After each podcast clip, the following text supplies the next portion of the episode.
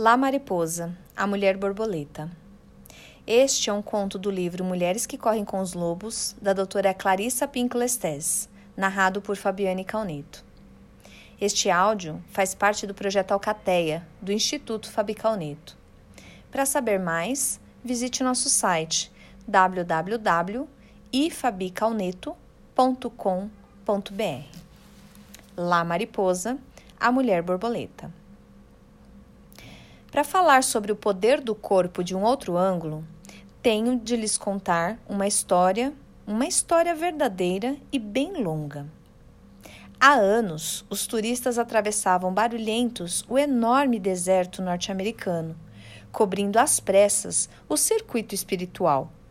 Monument Valley, Chaco Canyon, Mesa Verde, Cayenta, Kings Canyon, Painted Desert, Canyon de Shelley. Eles espiavam pela pelve do Mother Grand, do, do Mother Grand Canyon, abanam a cabeça, encolhem os ombros e voltam correndo para casa.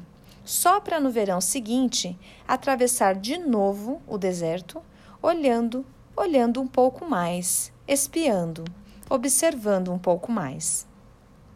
Subjacente a tudo isso, está a mesma fome de experiência espiritual que os seres humanos sentiam desde o início dos tempos. Em alguns casos, porém, essa fome é exacerbada, pois muitas pessoas perderam contato com seus antepassados. É muito comum que elas não saibam os nomes dos que vieram antes de seus avós. Perderam, em especial, as histórias de suas famílias. Em termos espirituais, essa situação provoca tristeza e fome. Por isso, muitos estão tentando recriar algo de importante para o bem da alma. Há anos, os turistas também vêm a Puyé, uma grande mesa poeirenta no fim do mundo, no Novo México. Aqui, os Anasazi, os antigos, costumavam se chamar de uma mesa para outra. Diz-se que na pré-história foi o mar que entalhou mil as milhares de bocas e, e olhos sorridentes, debochados e queixosos das paredes rochosas daquele lugar. Os descendentes dos navarros, dos chicarilas, apaches, dos Utes do Sul, dos Opes, Zunis, Santa Clara, Santa Domingo, Laguna, Picures, Tessuque, de todas essas tribos do deserto reúnem-se aqui. É aqui que eles conseguem voltar através da dança a pinheiros nativos, aos servos, às águias e catsinas, espíritos poderosos. Para aqui também vêm os visitantes, alguns dos quais estão privados dos seus mitos genealógicos, isolados da sua placenta espiritual. Eles também já se esqueceram dos seus deuses ancestrais. Por isso vem observar os que não se esqueceram. A estrada, que sobe até Puyé, foi construída para os cascos de cavalo, mais para os cascos de cavalo e para mocassins. Com o tempo, no entanto, os automóveis foram ficando mais potentes. E agora, tanto os habitantes do local quanto os turistas chegam to de todo tipo de carro, picape, caminhonete conversível. Os veículos sobem pela estrada, guinchando e soltando fumaça, num desfile lento e empoeirado. Todos estacionam de qualquer jeito, no terreno irregular. Antes do meio-dia, a borda da mesa dá a impressão de um engavetamento de 10 mil carros. Há quem estacione bem junto a pés de malva rosa, de 1,80m de altura, pensando que basta afastar os galhos da planta para sair do carro. Só que esses pés de malva rosa são centenários e parecem ser feitos de ferro. Quem estaciona junto deles fica preso dentro do carro. Antes mesmo do meio-dia, o sol é uma fornalha acesa. Todos caminham pesadamente com sapatos que queimam os pés, carregando um guarda-chuva caso chova, o que vai acontecer. Uma cadeira de armar de alumínio, caso eles se cansem, o que também vai acontecer. E se forem turistas, talvez uma máquina fotográfica, se lhe for permitido. e latinhas de filme penduradas no pescoço, como se fossem fieiras de alho. Os turistas vêm de todo tipo de to vêm com todo tipo de expectativa, desde as sagradas até as profanas. Vêm ver algo que nem todos conseguirão ver. Um exemplo do que há de mais selvagem dentre os selvagens, um espírito vivo. La Mariposa, a mulher borboleta. O último evento é a dança da borboleta. Todos aguardam com imenso prazer a tal dança de uma só pessoa. Ela é apresentada por uma mulher e que mulher!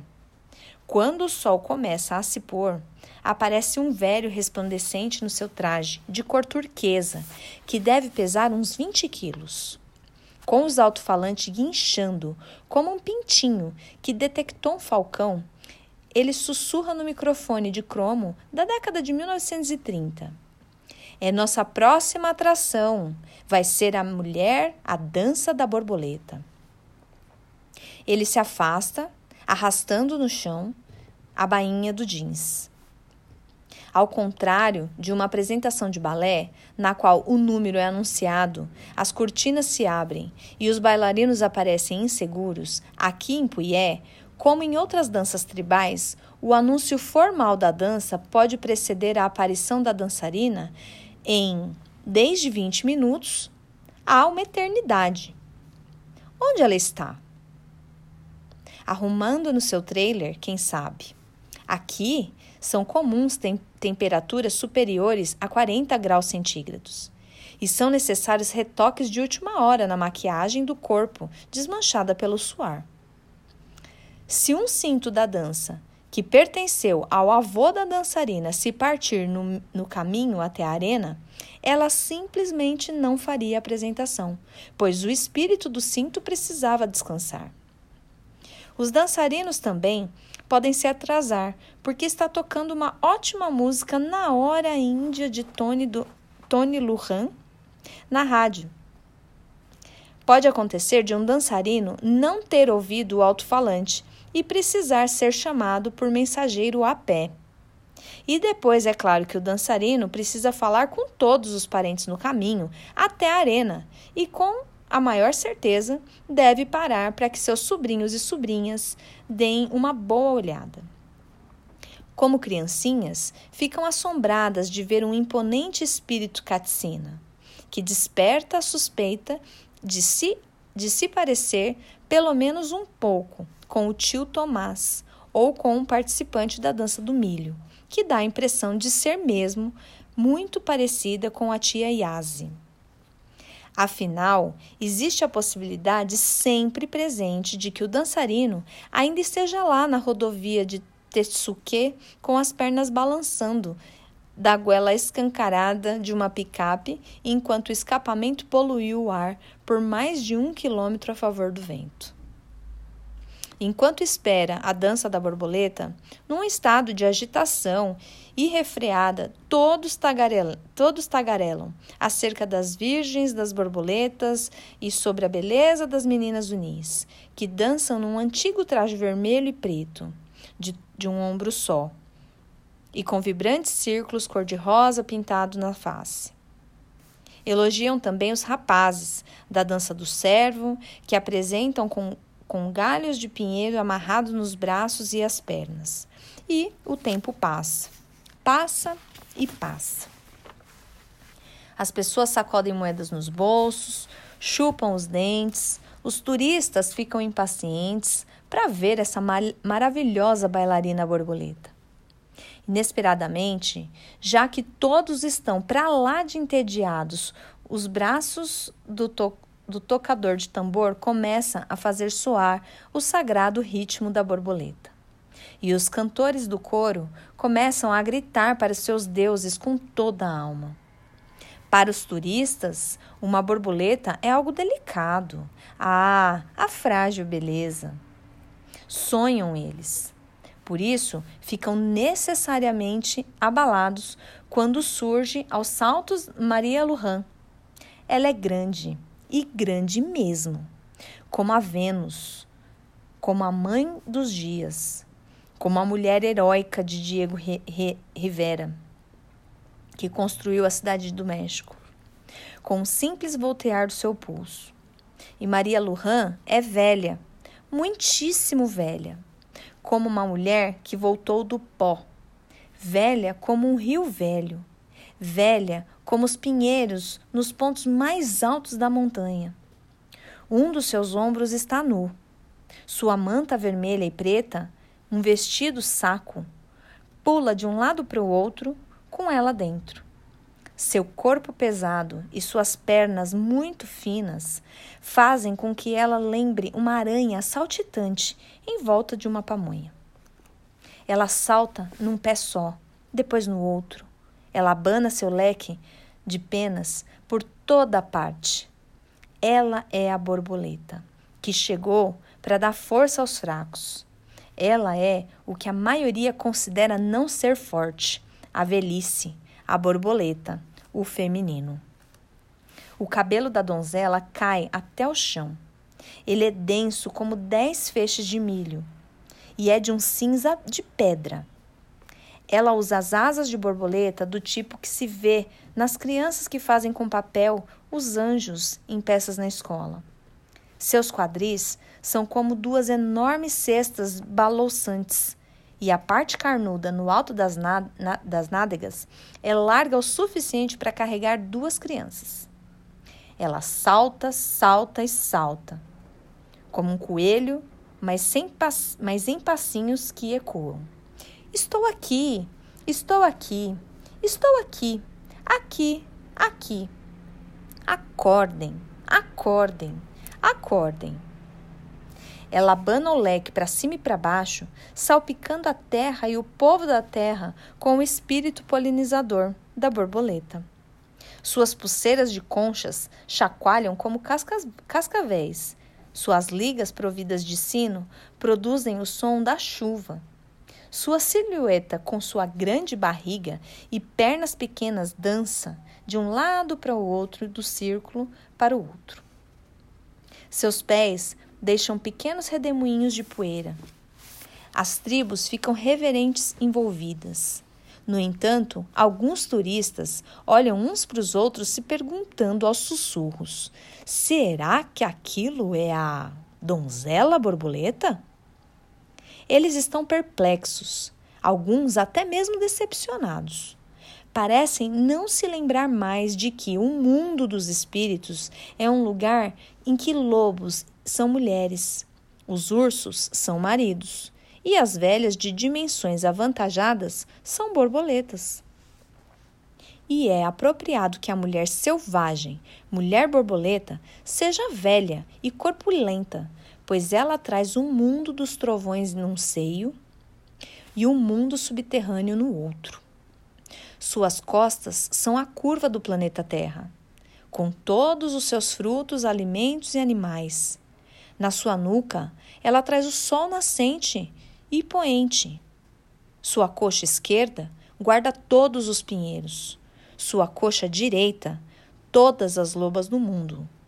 Em seu ventre estão todos os bebês que um dia ainda irão nascer.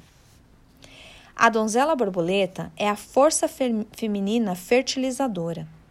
Ao transportar o pólen de um lugar para o outro, ela fecunda por cruzamento da mesma forma que traz que a alma fertiliza a mente com sonhos, da mesma forma que os arquétipos fertilizam o mundo concreto.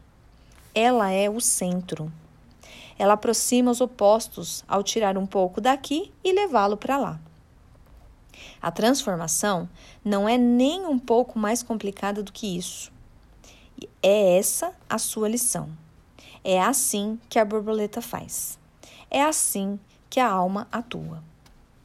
A mulher borboleta corrige a ideia equivocada de que a transformação é só para os torturados, para os santos ou apenas para os, para os tremendamente fortes. O self não precisa mover montanhas para se transformar. Um pouco basta. Um pouco vai ao longe. Um pouco muda muita coisa. A força fertilizadora substitui movimentação de montanhas. A donzela borboleta poliniza as almas da terra. É mais fácil do que vocês pensam, diz ela. Ela abana seu leque de penas e saltita porque está derramando pólen espiritual sobre todos os presentes: índios, norte-americanos, criancinhas, turistas, do todo mundo. Ela está usando seu corpo inteiro como bênção. Esse seu corpo velho, frágil, grande, manchado, de pernas curtas e quase sem pescoço. Essa é a mulher que vincula a sua natureza selvagem à intérprete da força instintiva, fertilizante, a que conserta, a que recorda antigas ideias. Ela é la voz mitológica. Ela é a encarnação da mulher selvagem. A intérprete da dança da borboleta tem de ser velha, por representar a alma, que é velha. Ela é larga de coxas e ancas por carregar tantas coisas. Seu cabelo grisalho garante que ela não precisa mais obedecer a tabus ligados ao contato com outras pessoas. É permitido que ela toque a todos, meninos, bebês, homens, mulheres, meninas, os idosos, os enfermos, os mortos. A mulher borboleta pode tocar qualquer coisa. É seu o privilégio de tocar a todos, afinal. Esse é o seu poder. Seu corpo é o de lá mariposa, a borboleta.